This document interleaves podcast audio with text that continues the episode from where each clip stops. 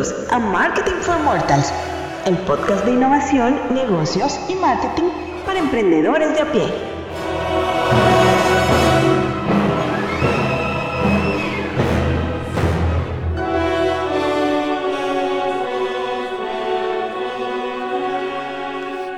Bueno, buen día, apasionados y visionarios emprendedores que nos escuchan en vivo o en podcast. Estamos transmitiendo en vivo desde nuestra cabina en el Centro Internacional de Negocios Monterrey, o mejor conocido como Sintermex.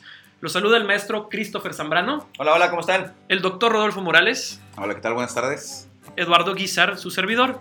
El día de hoy les tenemos preparado un programa con un retorno de inversión inmediato. Nuestro core topic será, maestro, La definición del emprendedor. ¿Quién es el emprendedor? Y además de eso les tendremos nuestras secciones, los pecados capitales del emprendedor, nuestro flash, flash, flash informativo, el taller del abuelo y nuestra sección de preguntas y respuestas. No sé si te gustaría comenzar ya, maestro. Yo tengo una duda. ¿Qué es emprendedor? Ah, ¿Por son- dónde empezar? Perdón. Híjole, es una definición bastante amplia, ¿no? Eh, ahí en la investigación que estuve haciendo durante la semana prácticamente les vengo a compartir esto, ¿no? Eh, el, el término emprendedor del francés entrepreneur, ¿lo dije bien? Sí, perfecto. Ah, perfecto, muy bien, gracias. Eh, es usado para referirse precisamente a un individuo que organiza y opera una o varias empresas, ¿no? Primero, para empezar, eh, asumiendo cierto riesgo, y ahorita vamos a aclarar un poquito esa palabra, ¿no? un riesgo financiero en el emprendimiento. Otra, otra, otra terminología que se refiere también a esto es una persona que tiene una decisión e iniciativa para realizar acciones que son difíciles o entrañan algún riesgo. Se repite la palabra riesgo. ¿no? Eh, La palabra riesgo a mí me hace mucho ruido. Un punto de vista muy humanista. Eh, después me gustaría que lo definiera eh, el doctor desde un punto de vista ya más de ingeniero. Ajá. Riesgo siempre implica sacrificar, pero siempre eh, en, en aras de, de ganar algo, ¿no? Exactamente. Siempre hay un, un beneficio, ¿no? Arriesgo porque espero un beneficio. Y me gustaría definirlo eh, de acuerdo, parafraseando a, a Sergio Zurita. Eh, él menciona que, que un riesgo, a diferencia de un peligro, es, Sí. es algo que sí te deja, sí te deja un beneficio, ¿no? Un, peligro simplemente es, hacer algo que puede afectarnos, pero que no nos deja nada positivo al final del día. Abonando un poquito a la, a la definición de riesgo. En, en la ingeniería, eh, riesgo es eh, un concepto que tiene dos dimensiones.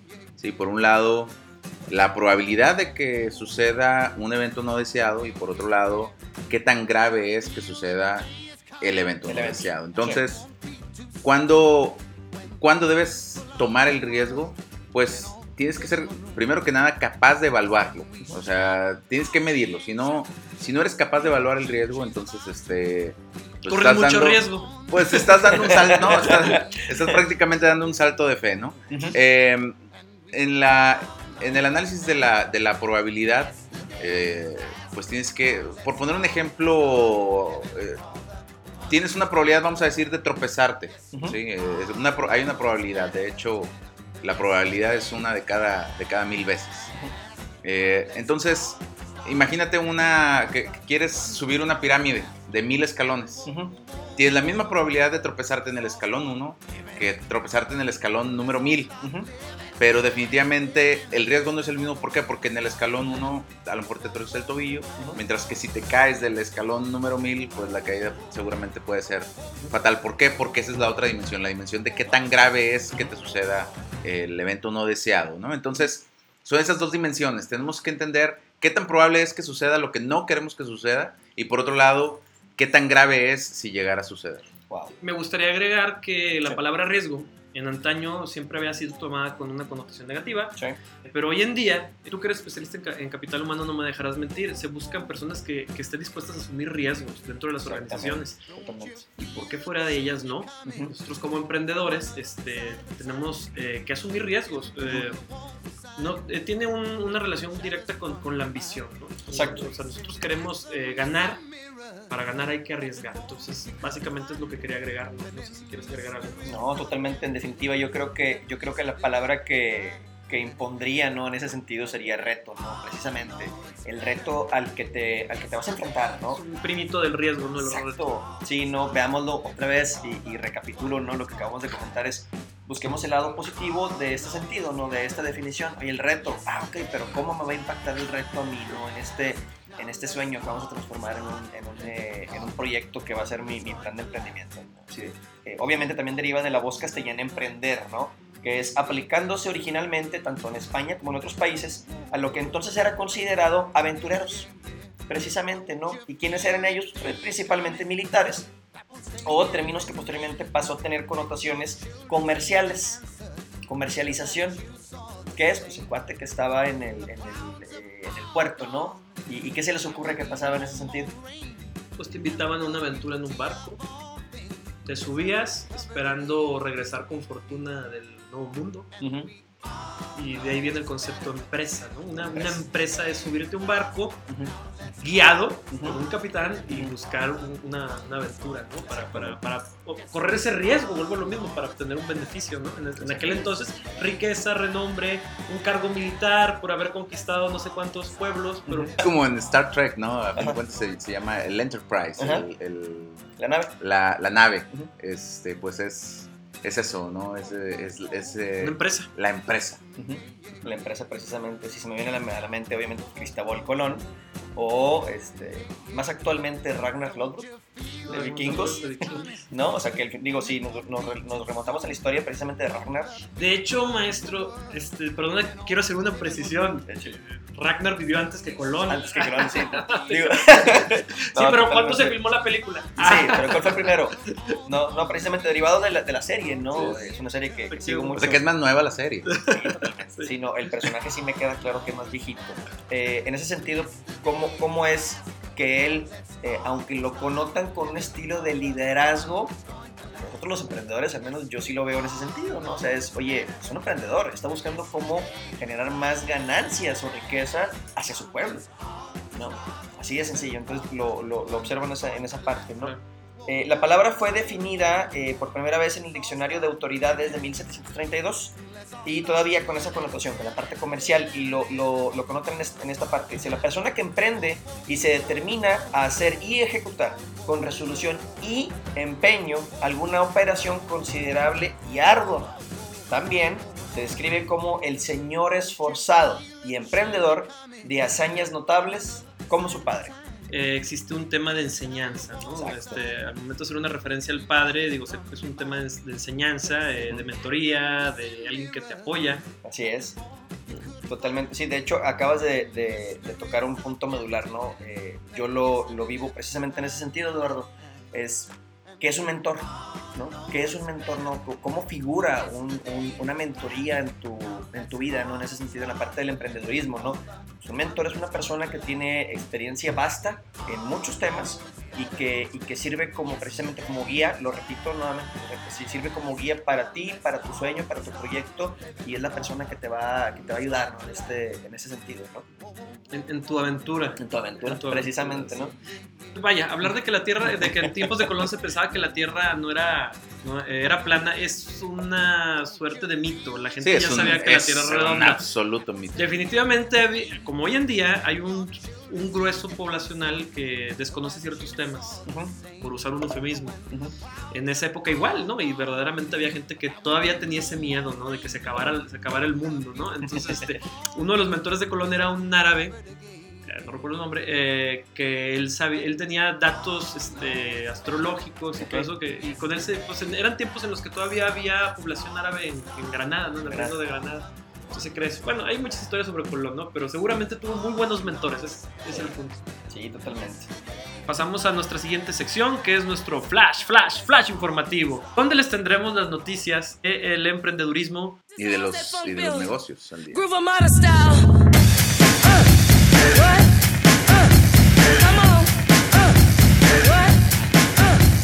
Eh, pero vuelvo a decir lo mismo que, que siempre digo. A lo mejor tú has de pensar, ahorita el, el dólar está muy caro. No es un momento para comprar dólares. ¿Dólares? Pero el día de mañana este, vas a voltear y vas a decir, bueno, hubiera estado bien comprar dólares, ¿no? Entonces consideren la, la posibilidad de ahí si tienen, tienen manera, porque sí, esto se va a poner bueno, sobre todo ahora cuando venga, ahora cuando vengan las elecciones De Estados Unidos, 8 de noviembre. va a haber, va a haber movimiento Eh, estamos, o sea, si queda uno, si queda el otro. Eh, si queda Clinton o, o Trump, va, va a haber movimiento en el dólar. Eh, el mercado de videojuegos en México vale más de 22.800 millones de pesos para toda, para toda la gente que le gusta este, los videojuegos. Fíjate que yo, yo tengo tiempo de no, no, no entrarle mucho a los videojuegos, pero en, la- en mi infancia, en mi adolescencia tardía, o sea, hasta hace un año. sí, sí jugaba muchos videojuegos y pues hoy en día es una, es una gran industria. eh, liderado yo creo que principalmente por Xbox y PlayStation. PlayStation. Así es, entonces al día de hoy es un mercado muy muy grande. Yo quisiera comentar, y es algo que, que platico con algunos alumnos, sobre todo alumnos que tienen el gusto por, por los videojuegos, que es un mercado que ha abarcado áreas que no nos imaginábamos en antaño. En antaño, la, la- y yo lo veo desde el punto de vista de, de como publicista, eh, era impensable ver un, un anuncio sobre un nuevo videojuego. Ajá. Hoy por hoy los ves en la televisión, los ves en, en- en las redes sociales, cuando sale el nuevo, el nuevo Grand Theft Auto o el juego que está de moda, yo tampoco ya soy muy asiduo a los videojuegos, pero ¿a qué voy? Es un, o sea, eso a mí como, como mercadólogo, dentro de los parámetros que yo analizo, es, es un norte de que verdaderamente cuando tú inviertes, cuando un mercado invierte en, publi- en publicidad eh, masiva, sobre todo en ATL y BTL, cuando empiezas a invertir en eso significa que verdaderamente es una industria. Totalmente. Y, y es una industria que se está equiparando con otras que tienen índices de inversión similar. Otro detalle importante es que está siendo una fuente, una fuente eh, de contenido bien enriquecedora. Muchas de las, de las grandes producciones hollywoodenses de hoy en día han emanado de videojuegos. Hoy por hoy está la de Assassin's Creed, creo que se llama la, la- la franquicia. La va a estelari- estelarizar eh, Michael Fassbender, no sé quién la vaya a dirigir. Pero verdaderamente es, es- es un contenido que emanó de un videojuego. Y, y- y así hay más, ¿eh? Este, y si nos vamos, nos volcamos al tema de los videojuegos en, en las tablets o los celulares, eh, vemos que también hay, un- hay una gran industria ahí. Y bueno, ahí también podríamos discutir un poquito sobre el tema del freemium y el premium, ¿no? Que compras videojuegos que tienen una, una cantidad de contenido muy limitada y te vuelves ahora sí que adicto al videojuego. No me dejarán mentir los, los que han jugado alguna vez Candy Crush o Angry Birds Ese o, no, pero sí Angry Birds, sí. o Farmville. Este, eh, son, son grandes plataformas de negocio. Y ojo, emprendedores, sobre todo los que tengan este, habilidades de desarrollo y diseño. Eh, hoy por hoy es una, es una manera de emprender Sí. sin tener gastos fijos demasiado graves, sin tener demasiada infraestructura. Eh, requieres de un equipo de computación que, que generalmente todos tenemos ya al momento de ser este, profesionistas, ser godines o, o tener una empresa de cualquier otro tipo Claro.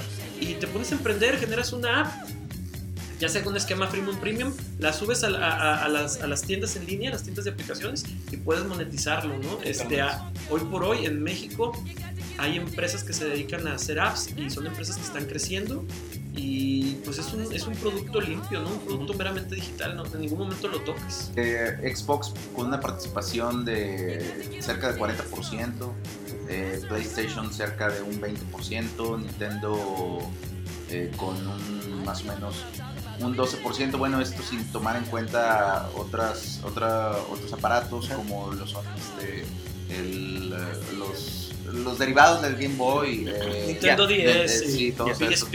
Esta es la plataforma de... Los que, los que no juegan videojuegos, ¿verdad? Fíjate, esta nota me llama mucho la atención porque se dice que Secretaría de Energía eh, reporta 40 mil millones de dólares al estimado de inversión por reforma energética. Sin embargo, no es que estén reportando un presupuesto, ¿eh? entiéndase que un estimado de la, de la inversión, de lo que se esperaba que llegara de inversión extranjera eh, o inclusive inversión nacional también. Eh, y bueno, lo que se hace es que se hace una revisión al estimado y este y ahora es menor de lo que de lo que se esperaba. Se ¿no? hizo un ajuste. Sin embargo, eh, más bien se, o sea, se, se revisó, queda, queda ahí un poquito menor, ¿verdad? Pero aquí lo interesante es de que está sucediendo, Sí.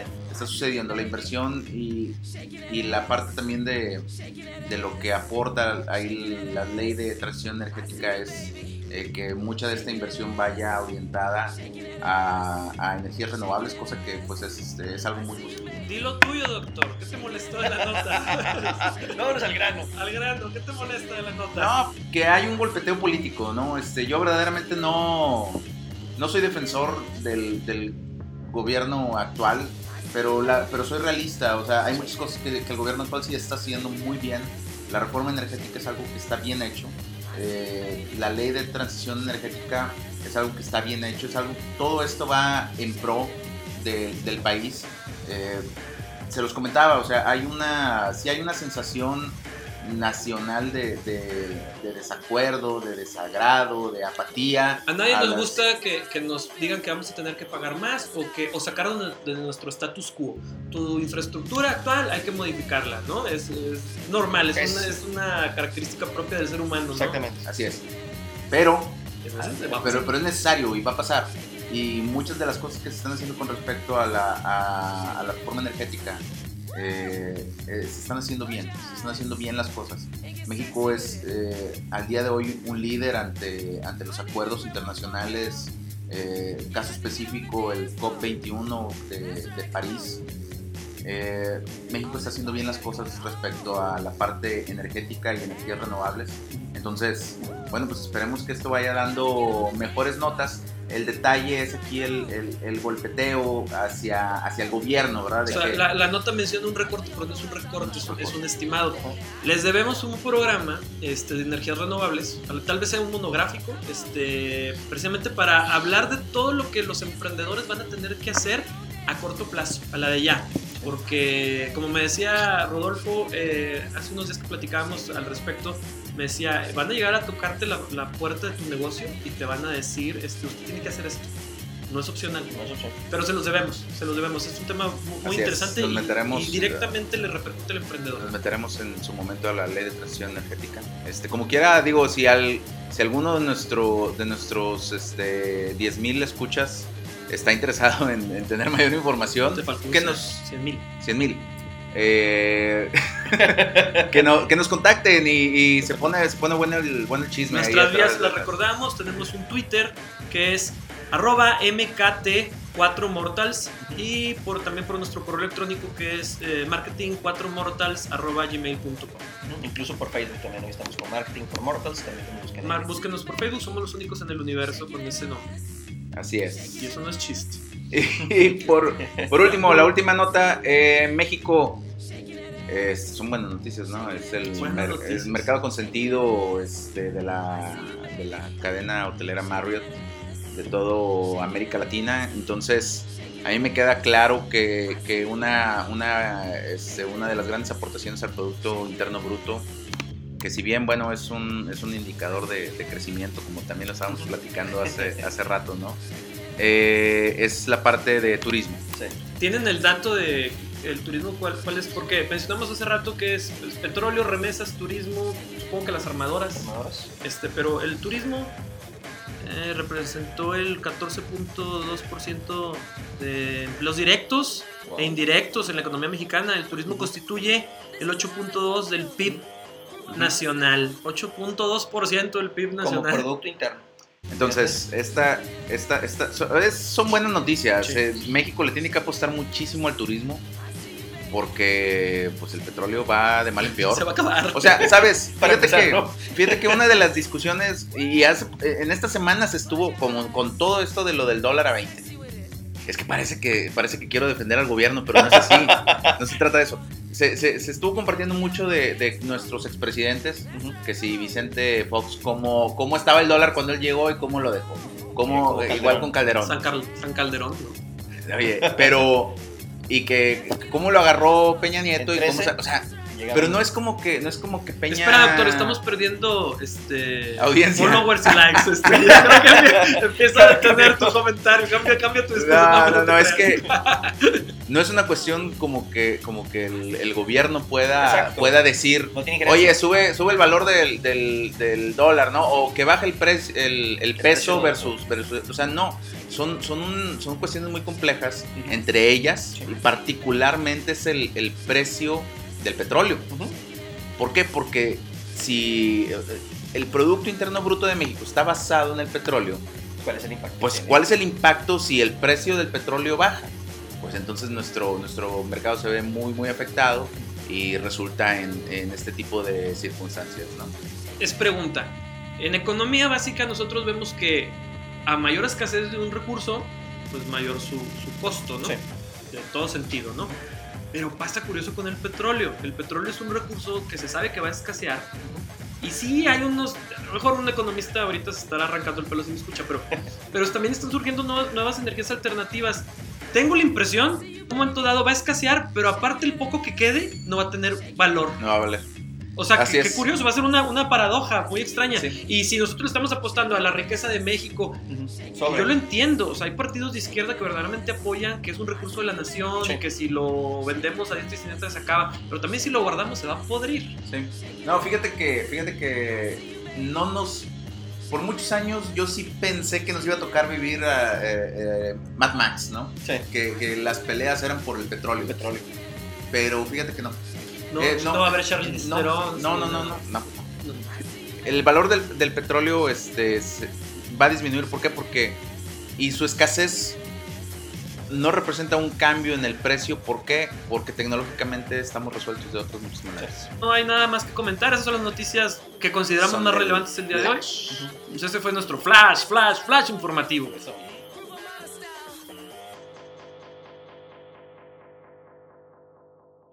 La definición del emprendedor. Fíjate que hay una parte que me gustó mucho también, se las, se las queremos compartir, ¿no? Es la educación de los emprendedores. Y este tema eh, hace, hace hincapié ¿no? en que se considera que el énfasis que se está dando a la difusión y al desarrollo del espíritu del emprendedor tiene sus raíces en una multiplicidad de factores, entre los cuales es posible mencionar, y aquí vienen cuatro puntos. ¿no? Primero, el reconocimiento de un destacado rol de las pequeñas empresas en la creación de riqueza y trabajo.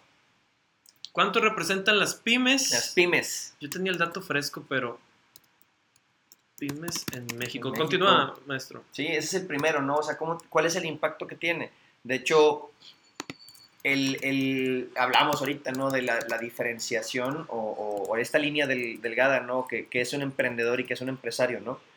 Como hoy en día, eh, antes hablar de un empresario, pues era hablar de una persona madura, ¿no? De una persona ya de más de treinta y tantos años, que ya tuvo experiencias de vida. Y hoy hablando de un, de- de un emprendedor, pues digo, ¿cuántos años tenía Mark Zuckerberg cuando comenzó con el proyecto Facebook, ¿no? O sea, Ok. ¿no? haciendo una, una comparativa real en términos de, de personas. Está bastante interesante este dato, ¿no? En, en México, según el INEGI, Ujú. las pymes constituyen el 97% del total de las empresas, generando de- eh, generadoras de empleo del 79% de la población y generan ingresos equivalentes al 23% del Producto Interno Bruto. O sea, esos que dicen, y no quiero sonar de izquierda, eh, que los empresarios son la fuente número uno de empleo. No se equivoquen, ¿eh? La Ujú. fuente número de empleo son las pequeñas Ah, empresas, sí. eh, los pequeños emprendedores. Ujú. Nada más Otra vez. que claro. Regresamos al tema, ¿no? Es, eh, ¿qué significa, no? Es, oye, entonces sí, me- sí me aventuro a poner una, una pyme, claro, pero sigue, sigue monetizando tu, tu, tu día a día, ¿no? Si hoy en día tienes un empleo en un trabajo seguro, eh, eh, sigue apostando, ¿no? Al final del día siempre te va, te va, te va a, ser- a servir tener tu seguro social, tus beneficios, y por otro lado empieza a crear, ¿no? Deja de, de- de pensar en la idea, aplícale recursos y conviértelo en un proyecto. Y aplícale un pareto, ¿no? Exacto. Te la llevas así hasta que veas El plan B se convierte en un plan A, en el ¿no? plan A. Dice también Kiyosaki por ahí. Es correcto. Otro de los puntos, el notable aporte de las nuevas tecnologías a la generación de nuevos productos y empresas eh, con la consecuente deslocalización es- eh, es- espacial de una importante parte de la actividad económica. O sea, ¿cómo, ¿a qué se refiere este punto? Lo estoy analizando mucho. Es, antes todo era, vámonos al- al- a, lo- a los 1900, ¿no? Eh, cervecería, Vitro. ¿Qué es lo que hacían estas empresas? Tenían dentro de su, de su, eh, dentro de su grupo, tenían todo. ¿Qué hace Vitro? Vidrio. Ok, perfecto. Entonces empiezan a decir, oye, pues yo hago botellas, hago este parabrisas, y empiezan a construir toda una serie de maquiladoras o fábricas eh, que empiezan a hacer todos estos productos. ¿Qué hacía cervecería? Cervecería dice, ah, pues yo produzco cerveza, perfecto. Bueno, yo también necesito botellas. Pues tengo una fábrica de botellas de vidrio. Oye, pero también necesito corcholatas. Tengo una fábrica de corcholatas. Oye, pero también una de empaque. Y también, entonces empiezan a hacer todo esto. ¿A qué se refiere con la deslocalización? Incluso que ahora no tiene que estar en tu misma ciudad tu proveedor. Incluso puede ser un proveedor fuera de los bordes o de, o de la línea de la frontera. ¿no? Espera, ¿hay gente comercializando cosas desde China? Eh, sí. sí. Pues está padre, ¿no? o Sí, sea, sí, como, como hoy precisamente esta... eh, eh, el- Esa posibilidad. Exactamente, ¿no? Es, es una gran posibilidad que tiene un impacto positivo, ¿no? En tu, en tu, en tu emprender, ¿no? Está padre. El tercero, una vida laboral caracterizada por ciclos de trabajo asalariado, empleo por cuenta propia y desocupación. O sea, es asalariado, pues sí, pues era un godines, ¿no? Así de sencillo, ¿no? El empleo por cuenta propia, por ejemplo, un abogado o un, un- médico, ¿no? Que regularmente tienen su, propio, eh, su propia oficina. El- el- ¿no? lo que le Kiyosaki le llama el autoempleo. El autoempleo, exactamente, así le llama el Kiyosaki, es el cuadrante de acá de abajo, ¿no? Pero sigue siendo el cuadrante de la, de la Mi, parte mi compadre izquierda. Kiyosaki. Es correcto, cómo no, bien conocido.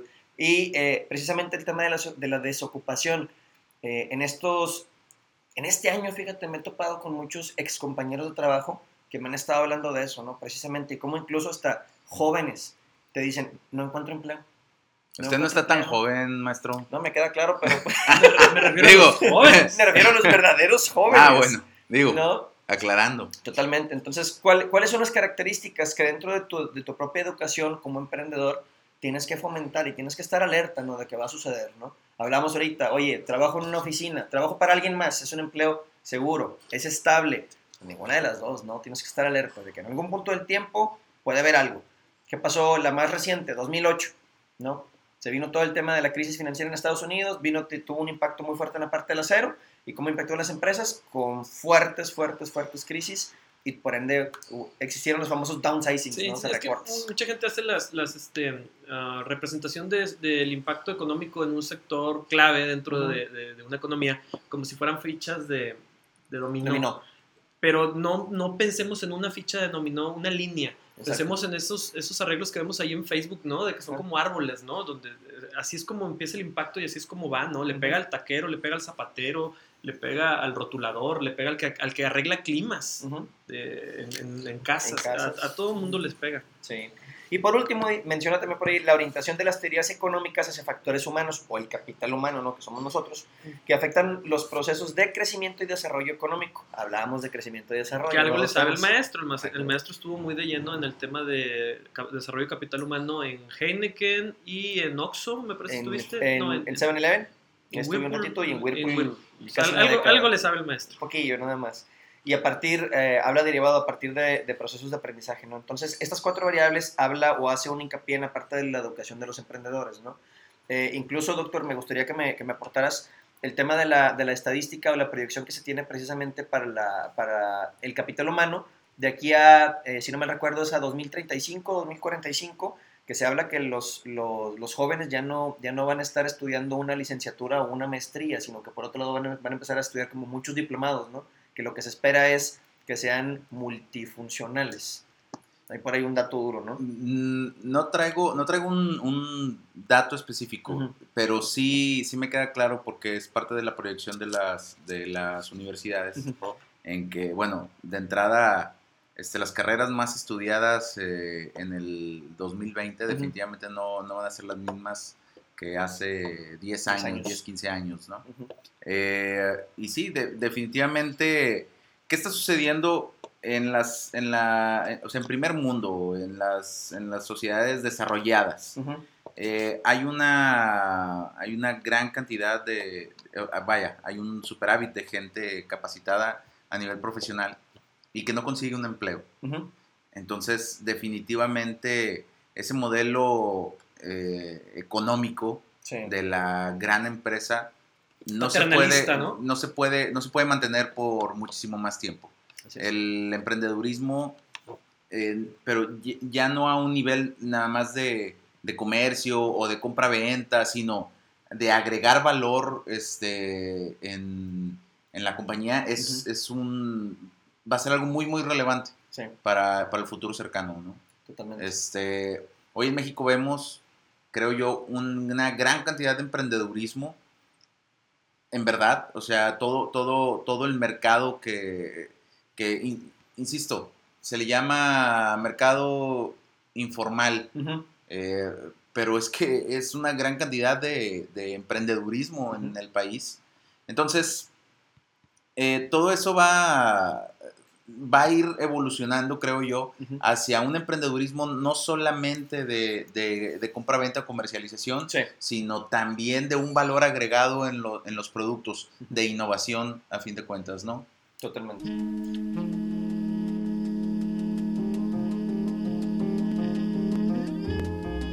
El taller del abuelo. Abuelo.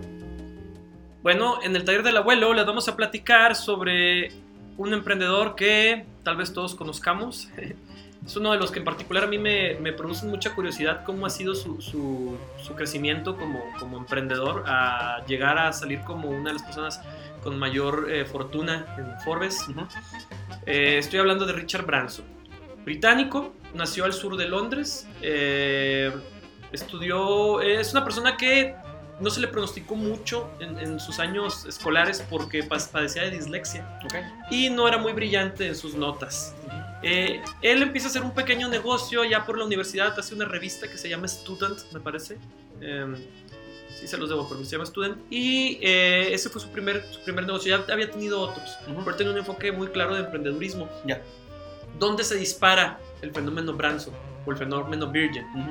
Él en su coche cruza al- a Europa, ¿verdad? Él vive en el sur de Londres y em- empieza a comprar discos, eh, discos eh, acetatos de Vinil. música, ¿no? De vinil, perdón.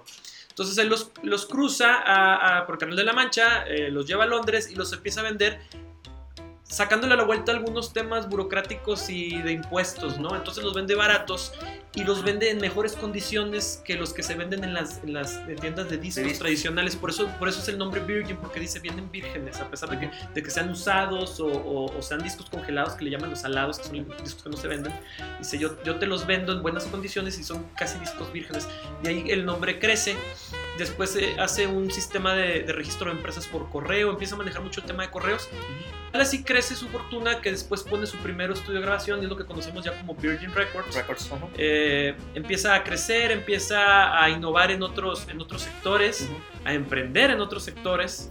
Siempre es un emprendedor nato, porque no se queda en una sola idea. Ujú. Platicamos la clase pasada que el pensamiento occidental tiendes como que a alinearte mucho a tu core business, a tu, a tu unidad de negocio principal Sí. y, y como que teme el empresario occidental a salirse. A pesar de él ser precisamente un pensador occidental, eh, él aplicó la oriental, La oriental. que es, oye, hay un área de oportunidad, tengo capital, eh, ¿qué necesito? Recurso, un capital humano, este, patentes, eh, capacitación, eh, o contrato, o capacito, o compro patentes, compro maquinaria, e innovo. Ujú.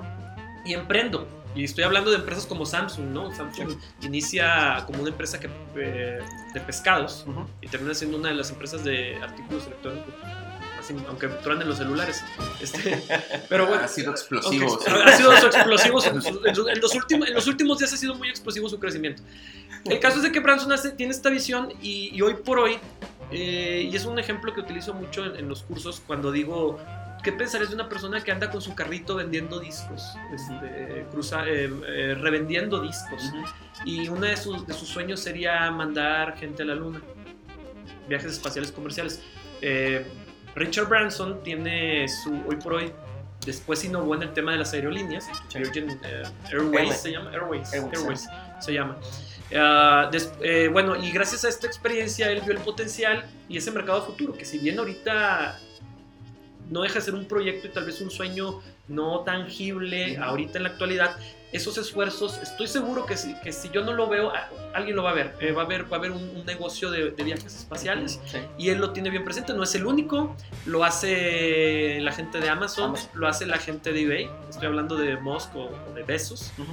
Eh, hay un documental muy bueno ahí en Netflix sobre Richard Branson. Espero que no lo hayan quitado porque ya ves que tienden a, Sí, a claro. cambiar un poquito, pero este, búsquenlo por ahí en Netflix. Este, ahí está un, un- un documental. Él tiene isla privada. eh, se- no sé si leyó. Pues de hecho está al lado de la tuya, ¿no? La Sí. isla.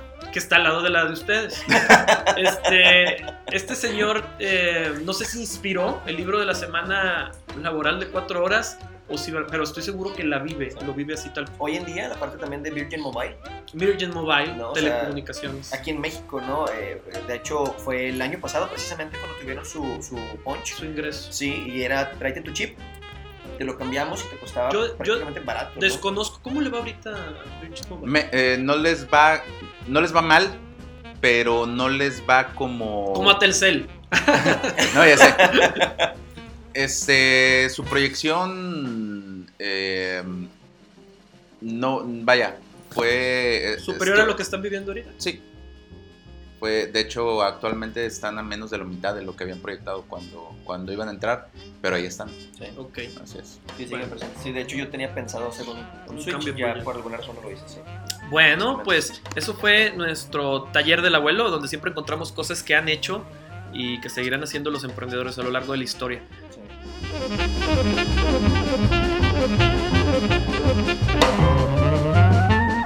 Pues continuamos este, con la última parte de nuestro core topic para después cerrar con nuestra última sección. Es correcto.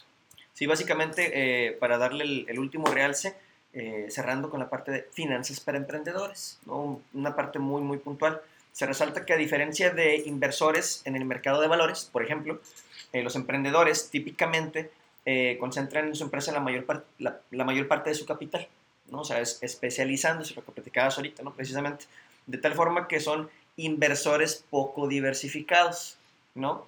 eh, que potencialmente podrían lograr grandes beneficios eh, de reducción de riesgo simplemente buscando correlaciones negativas con otras inversiones. Entonces, ¿a qué se refiere? Pues prácticamente eh, se manifiesta ¿no? que, que un, que un emprendedor tiende mucho ¿no? a, hacerlo, como decías tú ahorita, Eduardo, al, al estilo occidental. Me especializo, le apuesto mi empresa, le apuesto mi empresa, sigue creciendo mi empresa, le sigo apostando, en lugar de irnos a la parte oriental. Vámonos con esa, con esa filosofía de diversifícate, ¿no? No pongas todos los huevos en la misma canasta, decía mi abuelo. Así de, así de, de- de resumen, ¿no?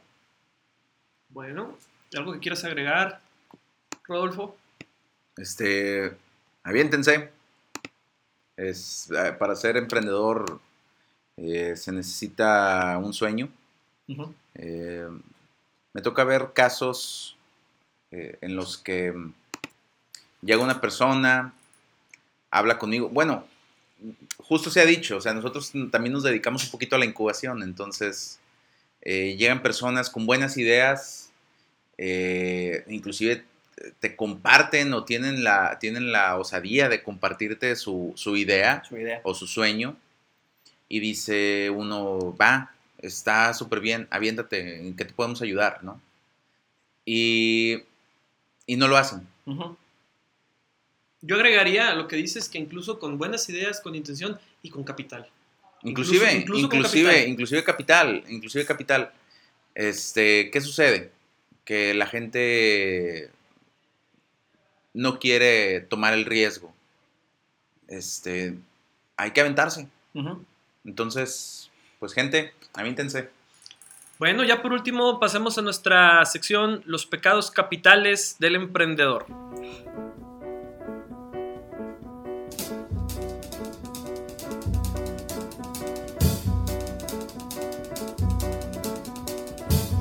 Cinnamon, where you gonna run to? Cinnamon, where you gonna run to? encanta. ¿Qué nos traes por ahí, maestro? Vamos a hablar de la envidia. La envidia. Ay, qué feo envidia. suena, ¿no? Sí, no suena muy... Tan muy- humano, tan... Sí, al final, ¿no? Yo creo que es... Acabas de dar en el clavo, tan humano. Tan humano. Somos seres humanos, ¿no? Al final del día tenemos comportamientos, tenemos experiencias de vida, ¿no? Y así nos vamos formando. ¿Qué es la envidia?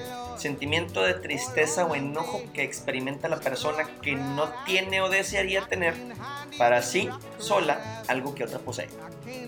Ay, es que mi compadre trae un Mercedes y vamos a lo envidio. Ah, pero es envidia de la buena.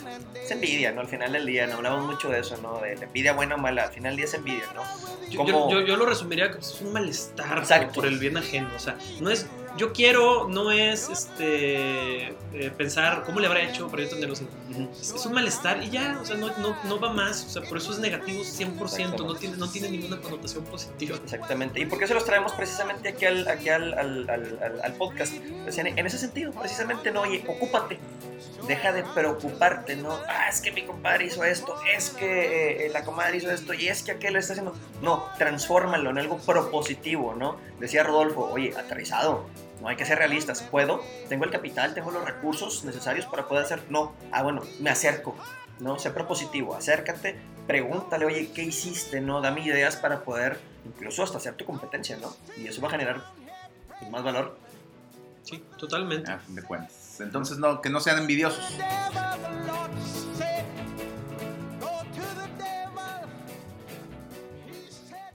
Momento no nos queda más que despedirnos. Les agradecemos mucho haber estado con nosotros.